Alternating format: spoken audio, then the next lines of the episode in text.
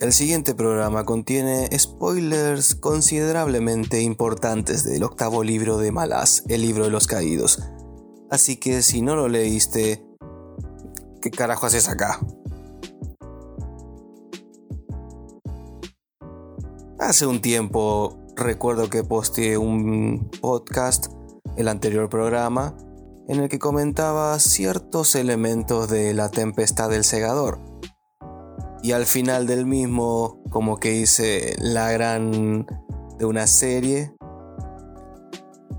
anunciando de que esto era un fragmento de un podcast mayor, de más extensión. Y dije que la próxima semana, va, no dije la próxima semana, sino que dije que la próxima vez seguiría con la siguiente parte. Bueno, no, no existe ya. Se perdió. Tristemente falleció. Murió por nuestros pecados. La realidad es que perdí el audio. Había grabado, mm, digamos que unas dos horas y pico. Como siempre se me va la lengua. Culpa mía no es. Y antes de subir un programa de más de dos horas que ni yo lo escucharía, preferí cortarlo. Y bueno, cortarlo lo hice. El sobrante desapareció. No lo habré borrado sin darme cuenta cuando estuve haciendo una limpieza a mi computadora y se perdió. Así que bueno, las, tragedias se deben tomar como oportunidades para hacer cosas nuevas. Así que les doy la bienvenida a un nuevo episodio de este humilde podcast. En esta oportunidad voy a comentar un poco, y entiéndase por un poco, a más de media hora, sobre algunos temitas respecto al octavo libro de Malás, Doblan por los mastines. Si mi yo del futuro hizo bien su trabajo, habrá hecho un estúpido chiste referido a cierto libro que no leyó de Ernest Hemingway y lo habrá colocado o en el título del programa en YouTube o en la portada de la versión que voy a subir a YouTube, porque este podcast también lo subo a Spotify. Más que nada para la comodidad de quienes tengan el suficiente tiempo libre como para invertirlo en las pelotudeces que digo.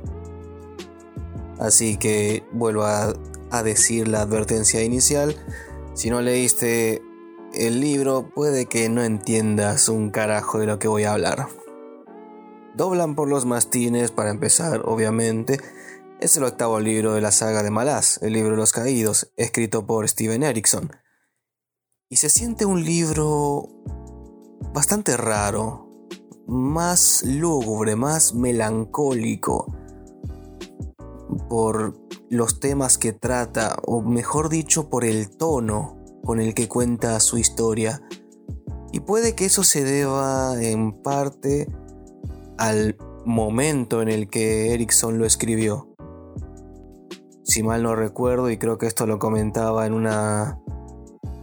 en un pregúntame lo que sea, en Ask Me Anything de Reddit, y que el caballero del árbol sonriente, eh, Daniel Garrido, el dueño de ese blog, lo tradujo y lo compartió en su página web. Y creo que Erickson mencionaba que en esa época, en ese año, creo que fue 2007, 2008, su padre había fallecido. Y bueno, ante la enorme pérdida, obviamente terminó afectado. Y puede que se sienta ese conjunto de sentimientos, de emociones, referidos a la pérdida de un ser muy querido y muy cercano, por cómo algunas, algunas partes del libro se sienten de esa forma, con un aura de tristeza, un aura de melancolía y una aura de tragedia. Una pérdida de alguien muy querido es una tragedia muy tremenda y en una de las tramas, en el final de una de estas tramas, se palpa ese sentimiento. Además, si ves la dedicatoria para SR Lundin, te das cuenta de que está dedicado a su padre. ¿De qué va Doblan por los mastines? Ya en un principio, y creo que esto se lo debemos a esa tragedia cómica con lo que sufrió Erickson cuando estaba escribiendo Memorias del Hielo y su computadora dijo, eh, ¿sabes qué? Te odio. Puff, y explotó, ocasionando que perdiera todo lo escrito. Creo que mencionó una vez que eran 200.000 palabras. No sé cuántas hojas son, pero más de 100 seguro. Que las perdió todas. Y antes de achancharse y mandar toda la mierda, como nosotros, cuales escritores menos que amateurs haríamos, además de llorar y dar vueltas en el piso, refunfuñándonos en nuestra propia miseria, él aprovechó y se escribió otro libro, y así es como obtuvimos Las puertas de la casa de la muerte. Tomó ese momento de crisis y lo convirtió en una oportunidad, y debido a, y esto es una asunción mía, a ese choque que tuvo que enfrentarse así, o seguía la saga o X, y por suerte optó por seguirla, al haber sacado las puertas de la casa de la muerte, a partir de ese punto determinó la naturaleza de ida y vuelta que tendría la saga. Porque en sí Memorias del Hielo iba a ser el segundo libro y terminó siendo el tercero. Aún así sigue siendo la secuela del primero. Y el segundo libro abriendo una nueva, digamos, saga dentro de la saga. Digamos, el primero y el tercero conforman lo que yo vulgarmente llamo el ciclo de Genavakis. Y del segundo y el cuarto y el sexto ya es la, la etapa de siete ciudades, todo lo que tiene que ver con la rebelión y eh, la guerra civil casi que se armó ahí. Va, guerra civil no, directamente eh, se le sublevó todo un continente. Debido a esto que mencioné, de la computadora que le explotó, ahí Ericsson empezó a hacer esta. a aplicar esta dinámica con la saga. El primer libro, Genavakis, el segundo, Siete ciudades, con una nueva trama, unos nuevos personajes, un nuevo inicio. En el tercero, recuperamos todo lo que ocurrió en el, final del primer libro y lo continuamos, Memorias del Hielo. El cuarto, volvemos a siete ciudades. Desarrollamos qué es lo que pasa después de la tragedia del séptimo ejército, de la cadena de perros. El quinto, bueno, este dijo, si ya lo hice una vez, ¿por qué no lo hago otra vez? Y y dio un nuevo inicio con Mareas de Medianoche y el conflicto entre los Edur y los Letheri. El sexto le dio, digamos, un cierto final, una cierta conclusión a la etapa de, siete ciudades con los cazahuesos. Que si bien quedaron algunas cosas pendientes, tengo entendido que los va a desarrollar en el segundo libro de la nueva trilogía que está escribiendo cuyo título tentativo es eh, No Life Forsaken, que una traducción sería Ninguna vida olvidada. Eh, imagino que así será. Y en el séptimo libro volvemos con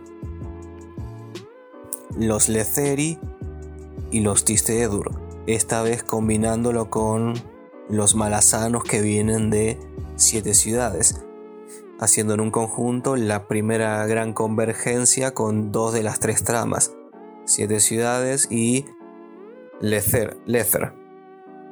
Al menos es así como yo lo veo. Hay gente que dice que la gran convergencia de las tres tramas ocurre en el sexto libro. Para mí no, no es así. Convergen dos tramas, o al menos los personajes de dos de, dos de estas tres tramas como la flota Edur y la flota Malasana. Pero bueno, es, según a quien le preguntes. Ya con siete libros en su haber, con sus idas y venidas, con sus tramas dentro de las tramas, dentro de las tramas. Y con dos de esas tres tramas ya combinadas en una, por cómo termina el séptimo libro, La Tempestad. El siguiente paso, eh, a ver, era lo más lógico, volver a demostrar la naturaleza cambiante de esta saga y llevarnos a la otra trama que faltaba, la de Genavakis.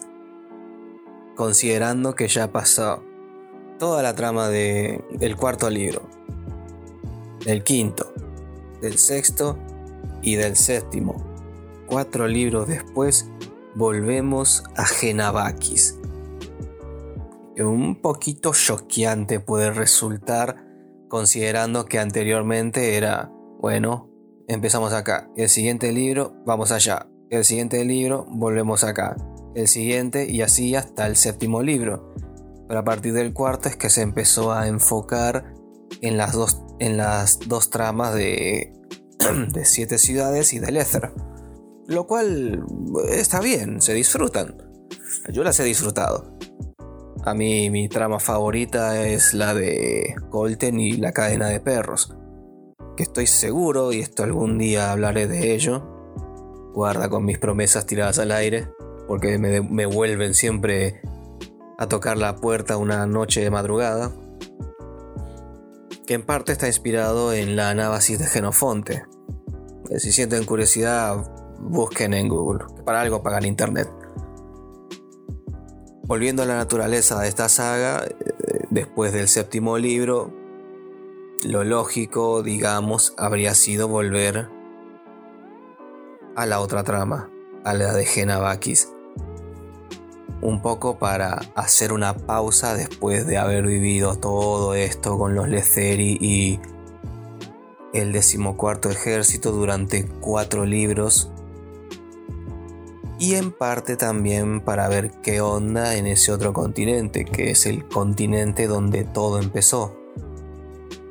Y el resultado... Hmm. Buena pregunta. Doblan por los mastines es un... Es un libro raro, es un libro muy polarizante. Más polarizante de lo que yo creí que era en su momento. Em, ah, se me fue el nombre. Mareas de Medianoche. Que incluso en mi video en la reseña que hice de, ese libro había mencionado algo como que había mucha gente que no le gustaba ese libro y, no, nada que ver. Después me encontré con gente que le encantó, que le gustó muchísimo. No, no, no confirma lo que digo ni lo niega. Son, son aspectos muy subjetivos. Así como hay gente que no le gustó el segundo libro, tienen derecho a estar equivocados. Hay gente que sí le gustó. Qué pelotudeces mías. Doblan por los mastines. Antes de seguir con mis comentarios respecto a este libro, quiero aclarar dos cosas. Por supuesto que va a haber un video, una video reseña, mis conocidos, qué onda con. El asunto es que no sé cuándo. El guion lo tengo escrito hace ya, digamos, un año. Igual me, volví a releer el libro en su momento. Lo, lo leí dos veces. Más o menos para refrescar ideas, para recordar cosas. De lo cual, bueno, ya me volvió a olvidar la mitad de las cosas que ocurren.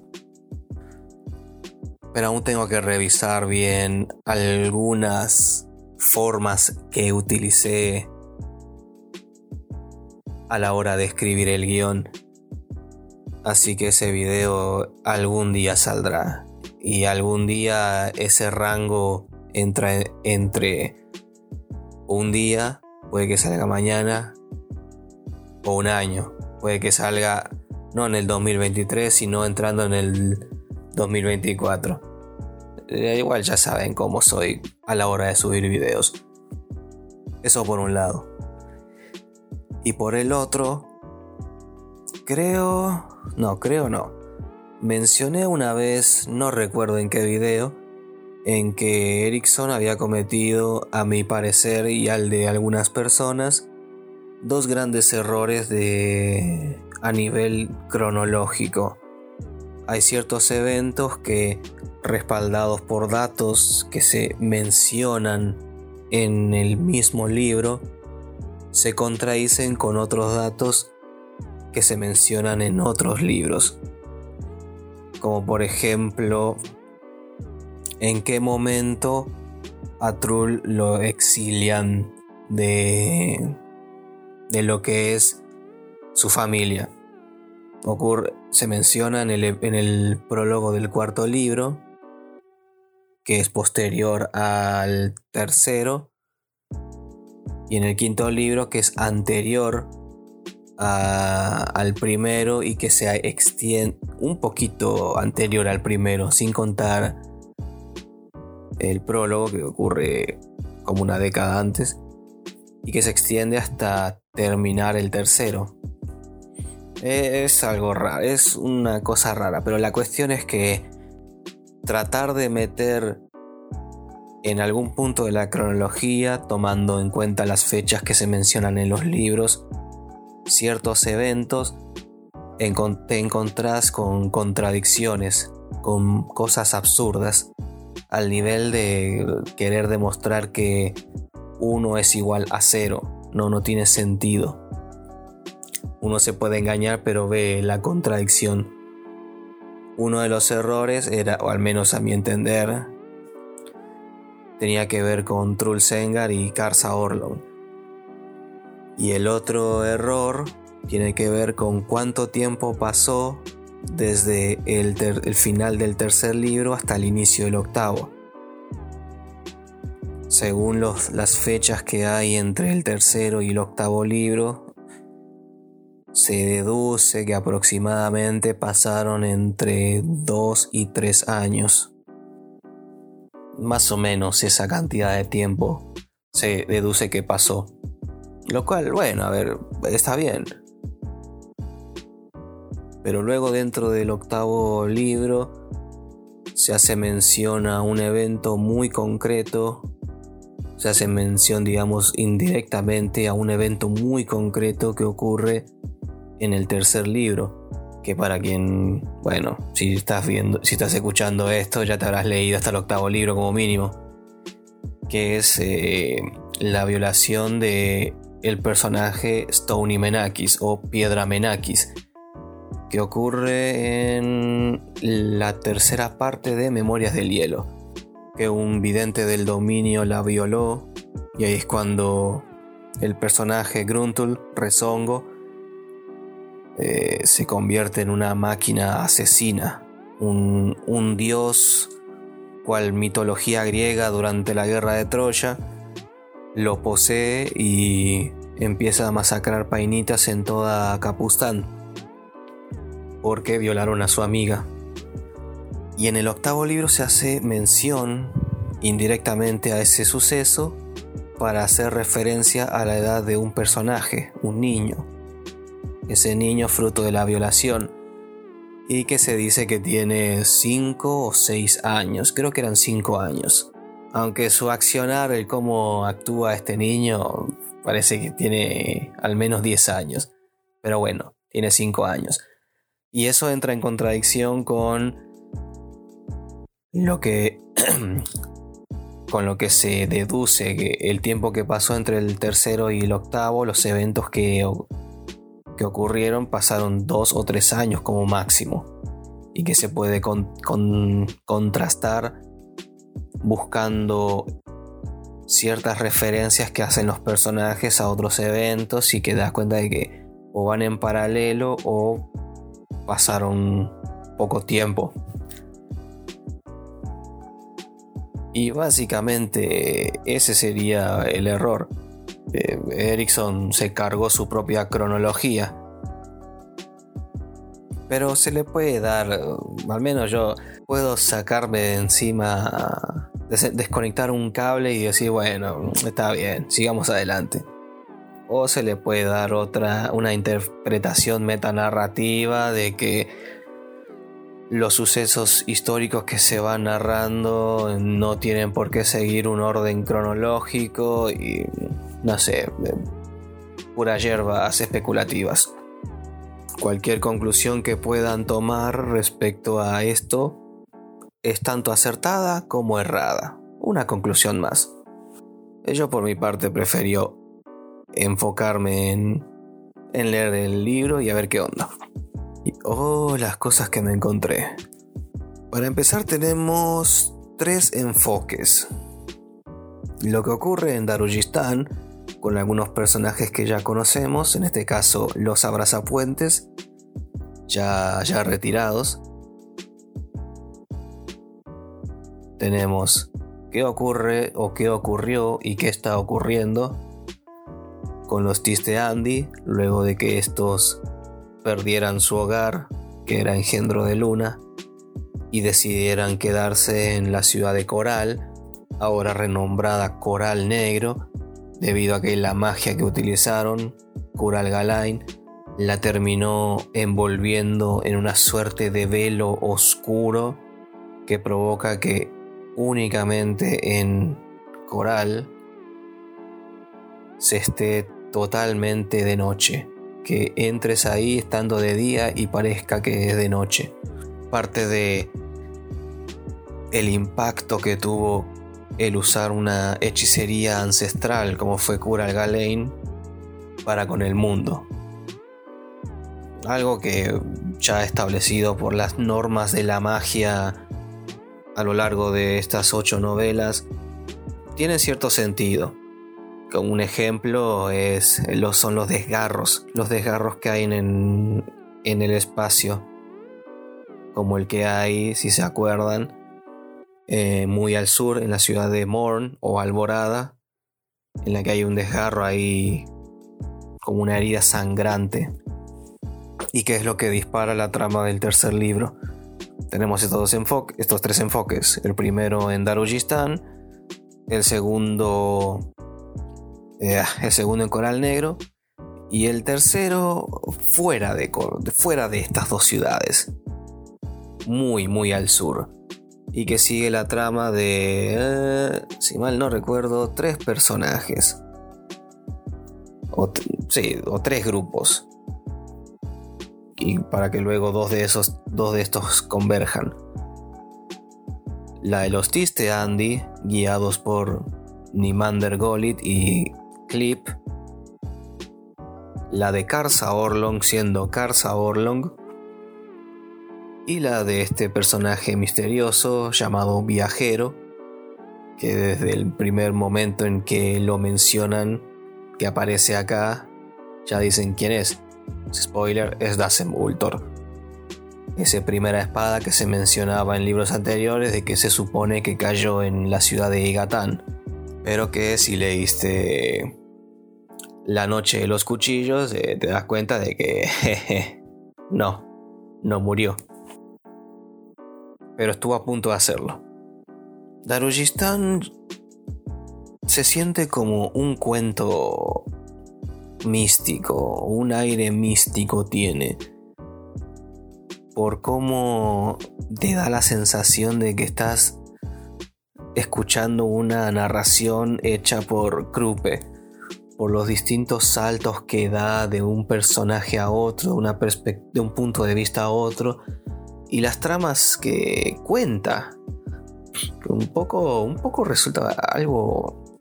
Te, hace preguntar cuál es el motivo por el cual me estás, contando, me estás contando estas historias, estas vivencias. Bueno, una, digamos, es eh, comprensible. En el sentido de, ah, ¿qué onda con estos personajes? en este caso los abrazapuentes, que al final del tercer libro los que se retiraron decidieron abrir un bar en un templo abandonado de un dios ancestral recién revivido, que es el, el bar de Krul o la taberna de Krul. y te cuenta un poco la historia de ellos, de cómo van lidiando con el día a día y cómo una gente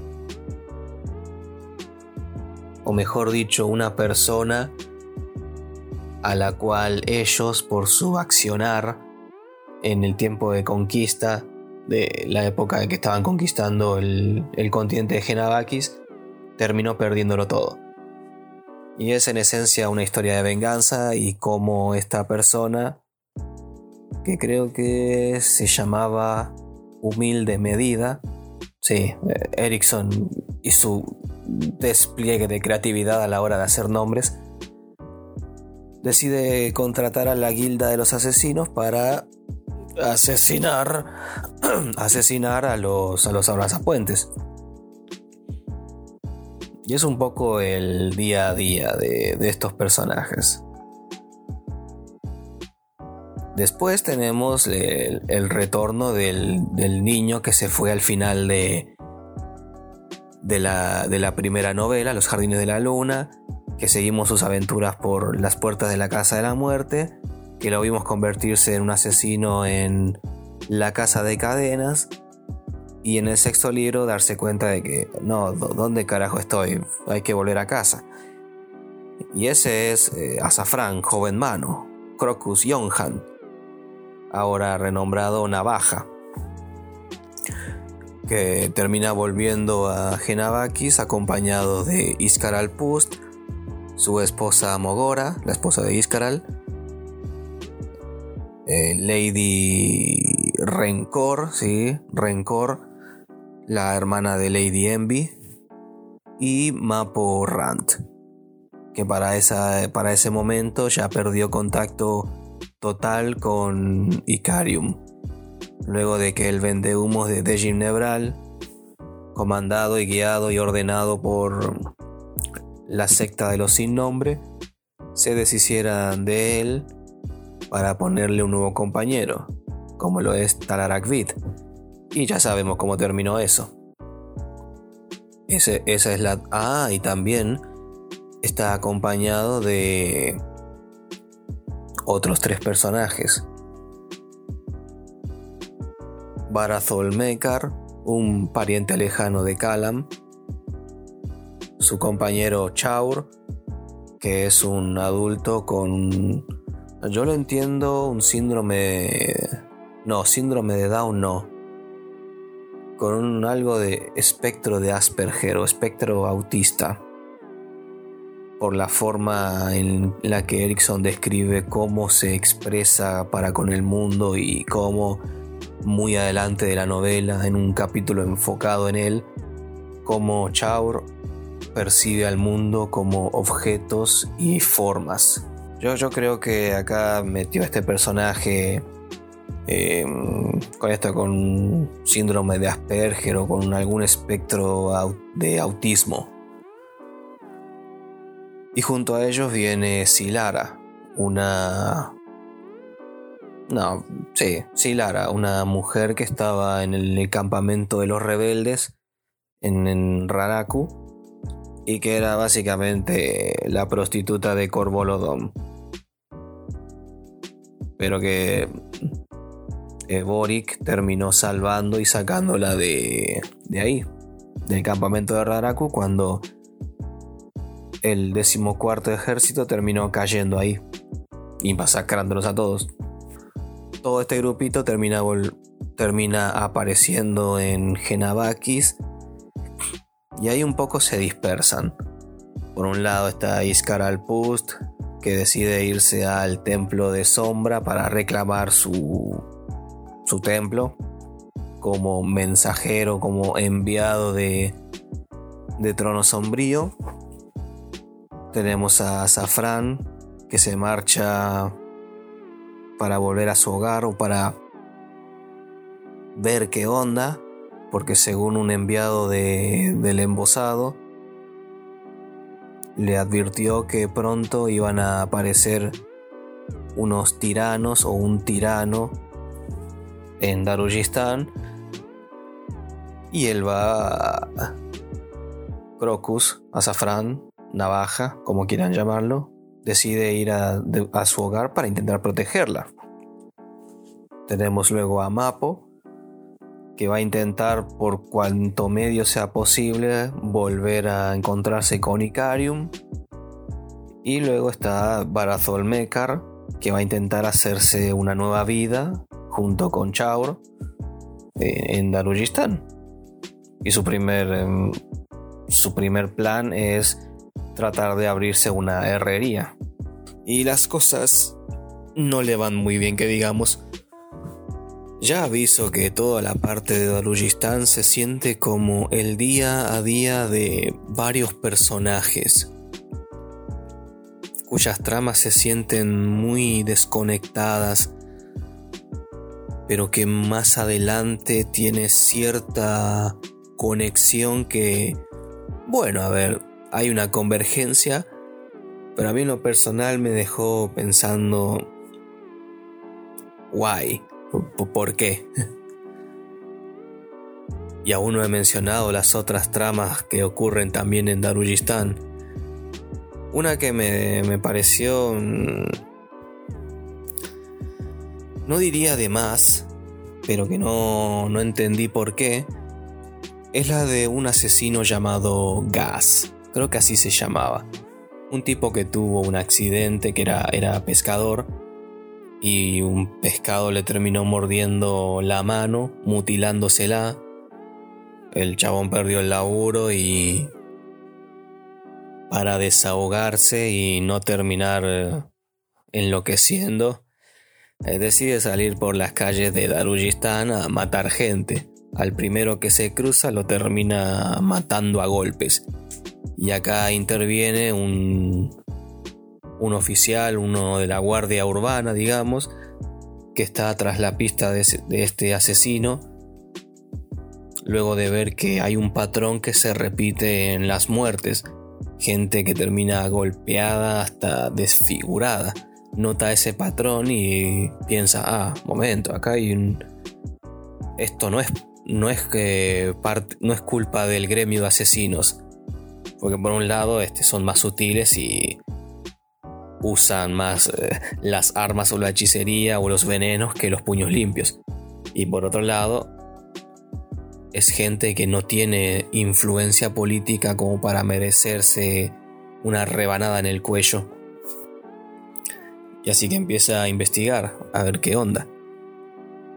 Después, eh, no, al final como que tiene un propósito. Es más, incluso te dan a entender de que o al menos así es como lo comprendí. Las acciones de este personaje, este tal Raz, no son aleatorias, sino que está siendo influenciado por un dios en específico. En este caso, el embosado, porque se le aparece en un momento o una, o una suerte de avatar, una, una proyección, se le aparece a, a Gas y le dice que siga matando, que siga matando gente, que siga llenando las calles de sangre porque lo favorece. Y casi al final, este, ahí se, se revela qué es lo que pasa con esto, con esta trama de gas. Seguimos con Darujistán. Ya hablamos del equipo de que volvió a Darujistán junto con con azafrán.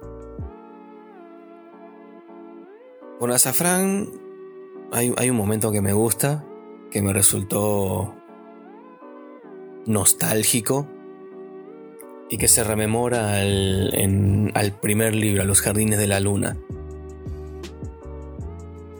Un lugar muy frecuente que aparecía en los jardines de la luna es la taberna del Fénix, una posada, un bar, lo típico de una historia de fantasías. Si no tiene una taberna, una posada, un bar, eh, no es una historia de fantasía.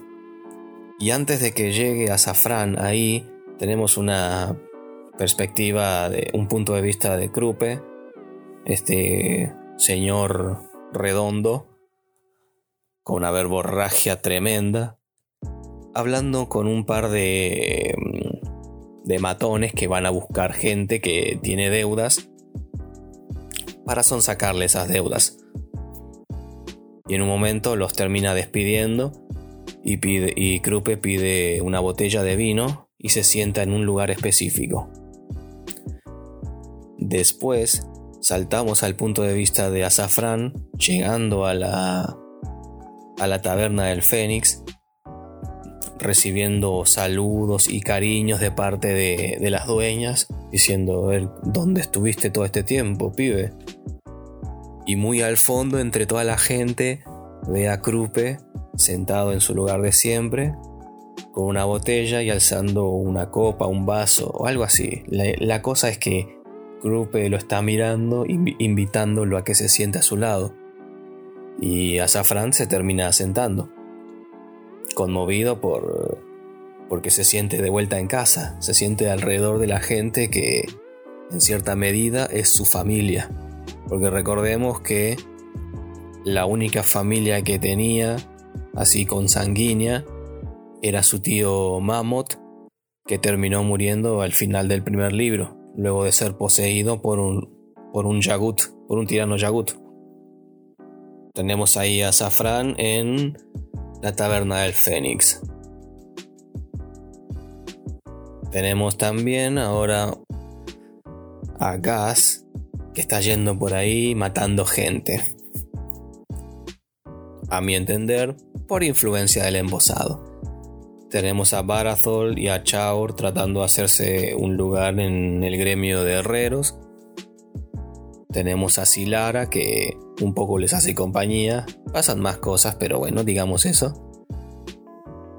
Tenemos a los abrazapuentes que viven el día a día en la taberna de, de Krull. Lady Envy, el Lady Envy. Aunque sí, Lady Envy aparece más adelante, pero Lady Rencor en el, estando en el barco, esperando el momento propicio para actuar. Tenemos a Iskar Pus que quiere hacerse con el control del templo de sombra. Mapo que está buscando en el templo de Asqua la diosa dormida un camino para volver a encontrarse con Icarium. Termina fracasando porque al parecer está siendo influenciado o tiene una red envuelto en su una como que un algo lo está envolviendo, la influencia de una diosa, que es Ardata, y mucha importancia no tiene esta saga, y no van a volver a escuchar a Ardata en mucho tiempo, a menos que se lean Sangre y Hueso de Eslemont, la saga hermana del libro de los caídos. ¿Y qué otra trama tenemos? ¿Qué otra trama tenemos? Eh, ah, sí, está Murillo, un, un dandy de ahí de, de Darujistán y duelista, que termina mal herido porque se encama con una mujer y con la hija de esta mujer y termina siendo apuñalado con uno de los pretendientes de, de la hija de esta mujer con la que se encamó. Y está mal herido en, en una habitación convaleciente en el primer piso de la taberna del Fénix. Tenemos también otros puntos de vista eh, bastante desconectados. Torval Nom, que no lo veíamos desde el cuarto libro, ese ese Daru, de Darujistán, que acompaña a Karsa Orlon desde... ¿Cómo se llamaba esta ciudad? Eh, Lago de Plata. por la zona de ahí lo, acompaña como, como esclavo.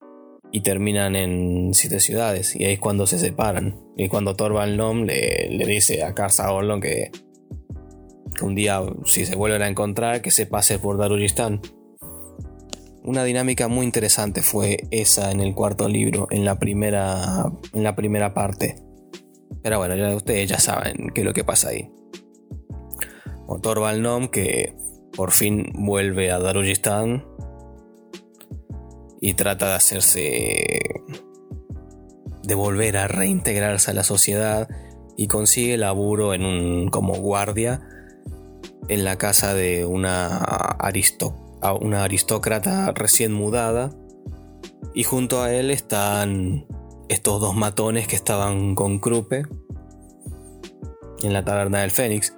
Y te cuenta su día a día de cómo labura, cómo sospecha de quién puede ser la, la aristócrata dueña de la finca, de cómo dos nuevos guardias, además de los que lo acompañan, resultan ser segules retirados porque esconden sus máscaras.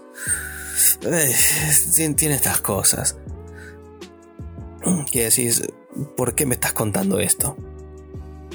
Luego tenemos, ya más o menos para redondear eh, todo lo que tiene que ver con Darujistan. Y veo que ya me he extendido 40 minutos, maldita sea. Tenemos dos puntos de vista extras. O tres, digamos. El primero es de un. de una mula. Sí, una mula.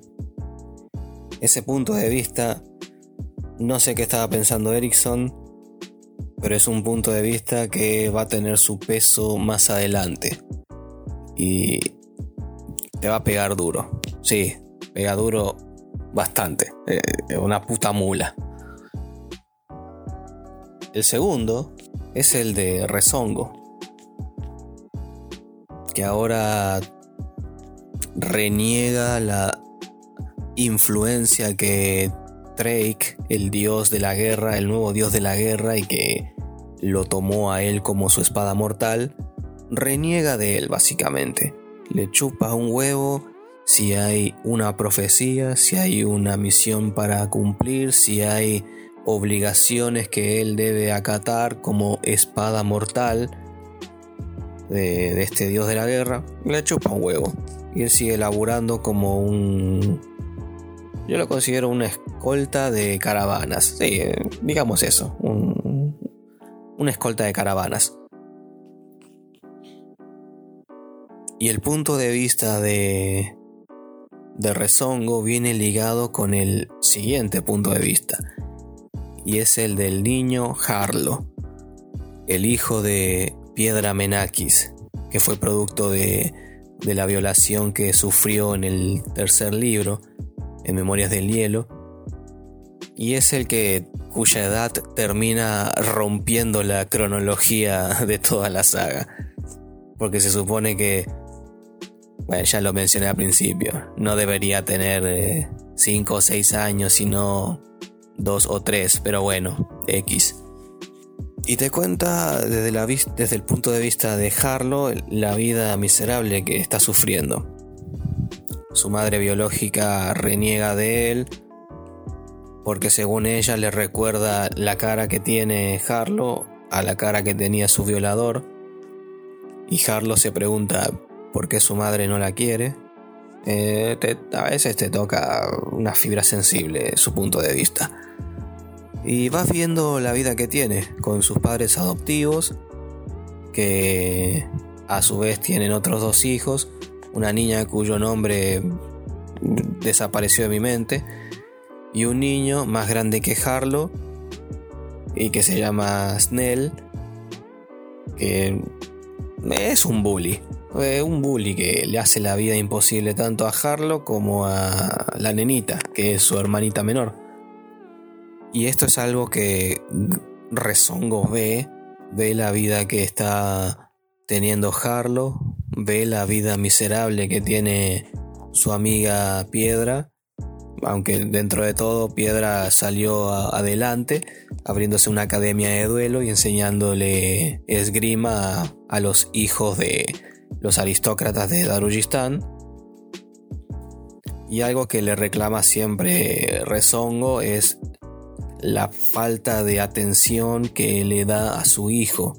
Y ahí se inicia una discusión bastante fea entre ellos.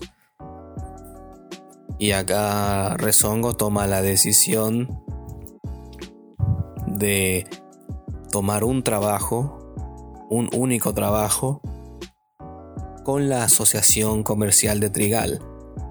Este gremio de magos mercaderes que por un módico precio, te transportan a vos o transportan tu mercancía de un punto a otro a través de las sendas. No importa cómo, cómo lo tengan que hacer, las dificultades, ellos lo van a hacer.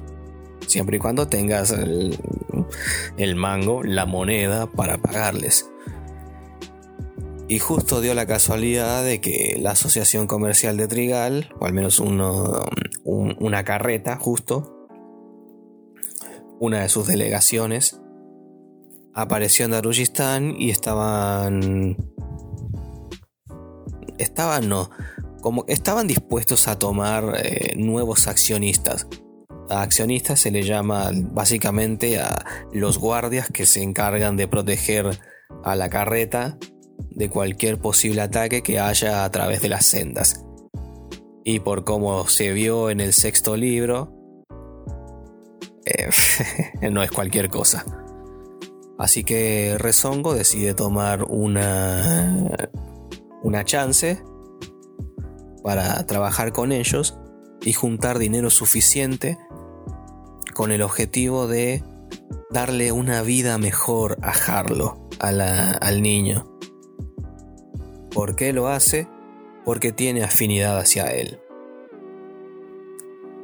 Y es algo que le, discutía a, Piedra Menakis, la falta de atención que le da. Sí, bueno, es producto de una violación y ahí no, no, me voy a meter en ese terreno.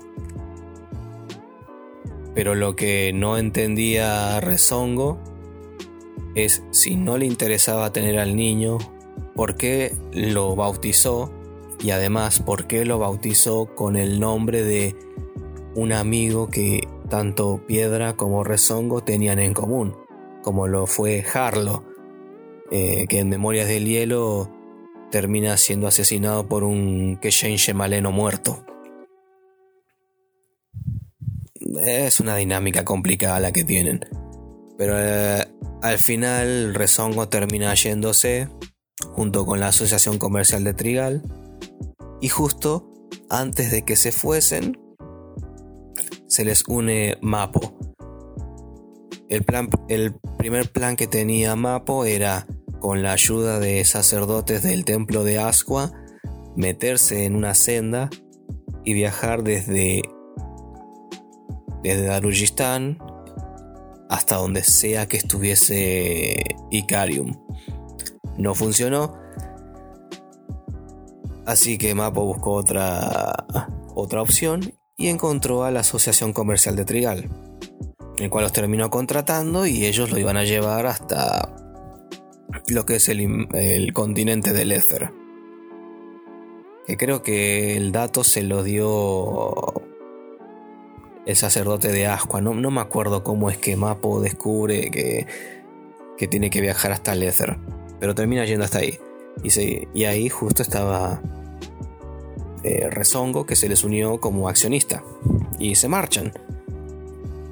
Y esta trama eh, pasa a formar parte de las tramas que ocurren fuera de estas dos ciudades, que son Darujistán y, y Coral Negro.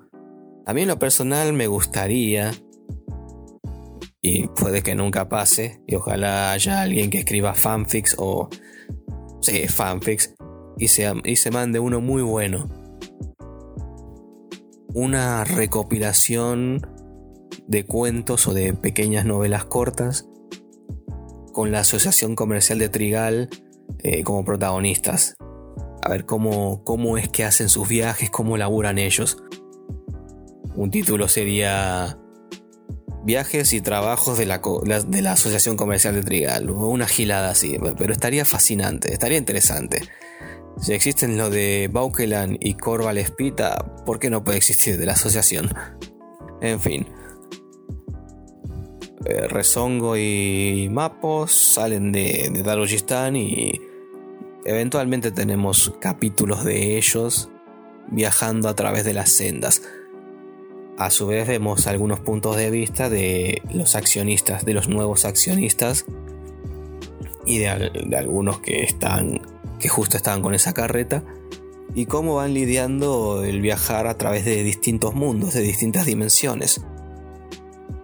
E, esta es la, de todas las tramas que hay en el, en el octavo libro, esta es la que se vuelve la más desconectada de todas. Porque si bien las otras a su manera están aisladas y al final existe una ligera, una pequeña conexión, la de Mapo y la de Rezongo no. Eh, esa es la más eh, foránea de, este octavo libro. Empieza así, a ver, eh, en Darujistan, pero después se va. Y bueno, ustedes si leyeron el libro y se acuerdan, ya saben las locuras que pasan, que pasan ahí. Aunque terminan en un mundo donde es puro océano, donde es puro océano, o que terminan en, en una isla en donde las mujeres cuando llegan a la mayoría de edad se convierten en monstruos debido a una maldición que un Yagut les tiró, una cosa bizarra. Darujistan es un conjunto de historias que ocurren que no tienen mucha conexión entre sí. ¿Qué tiene que ver la vida de un niño abandonado con la de un, una mujer que lo abandonó y un dandy que se está recuperando eh, luego de una puñalada? ¿O qué tiene que ver el retorno de un joven que se fue como un ladrón y volvió como un asesino, con el drama familiar que hay en una casa, en una familia, como lo, como lo es la de la anterior, ¿cómo sería? El anterior interés amoroso de Azafrán, Cáliz de Arle, casada ahora con un político. ¿Qué vínculo hay ahí? ¿Qué vínculo tiene el retorno de un asesino que estuvo mucho tiempo encerrado en una casa de Assad con la nueva aristócrata que se presentó en una finca y que ahora es la empleadora, la jefa, mejor dicho, de Torvalnom? ¿O qué tiene que ver este soldado que anda buscando a este asesino y este asesino que anda matando gente a modo de desahogarse de la frustración que tiene para con la vida luego de perder su mano, de terminar de tenerla mutilada. ¿Qué tiene que ver estos dos con el Señor de la muerte, con el embosado? Hay, hay vínculos, hay enlaces, hay conexiones que no se ven al principio y no las vas a ver, pero ni en pedo. Y, pero que al final ahí las vas a ver, ahí se van a notar. Y el, lado trágico que siento que Erickson quiso transmitir o transmitió sin darse cuenta, esto asumo debido a lo ocurrido con su padre que falleció, se lo ve en la trama de Murillo, de cómo en un momento hace un sacrificio y, y ya está. Se sacrifica y no lo consigue.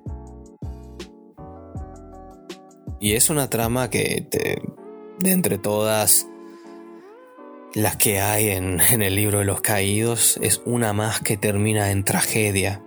Pero el agregado que tiene es que en esta tragedia, además de que ocurre, se ve las consecuencias de la misma, de cómo la gente que lo rodeaba reacciona a esta tragedia, en especial a Safran, y cómo éste va a tener que lidiar con esa pérdida y cómo va a reaccionar ante lo ocurrido.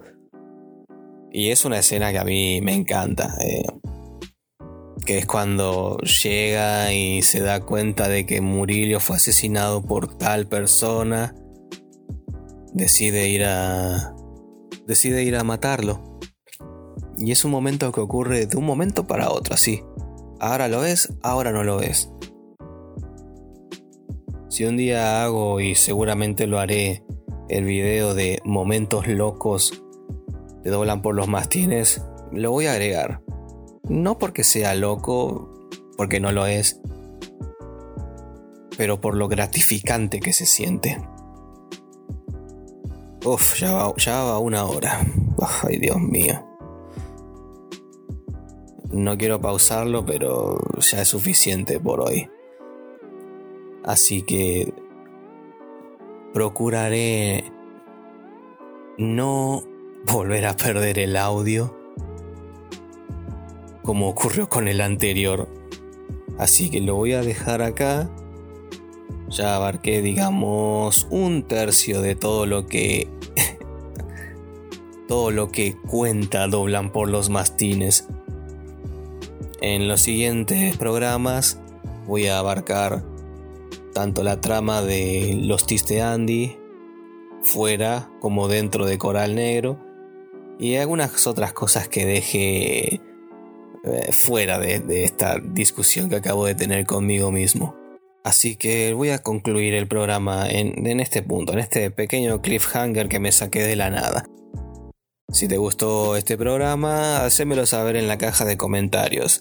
Si lo estás escuchando a través de Spotify, si es que logré subirlo a Spotify y querés comentarme algo, te invito a que lo hagas en la parte en la parte que subí en lo que es YouTube. Porque bueno, eh, Spotify creo que no te deja hacer comentarios, así que cualquier cosa que, quieras decirme, que quieras hacerme saber y que te gustaría que comente en el siguiente programa, házmelo saber en la caja de comentarios de YouTube. Si te gustó este programa, eh, te invito a que te suscribas, a que le des like y que lo compartas con tus amigos lectores. ¿Cuándo subiré video? No lo sé. Tengo pendiente subir algo de la Torre Oscura. Va a ser un video interesante, pero bueno, ya, ya me conocen. Ya saben que puedo subirlo de acá el año que viene. Pero antes de dejarlos ahí colgando, esperando a que suba contenido, decidí subir este programa para, bueno, darles esta, esta migaja de pan. bueno, nos estamos viendo hasta la próxima. Adiós.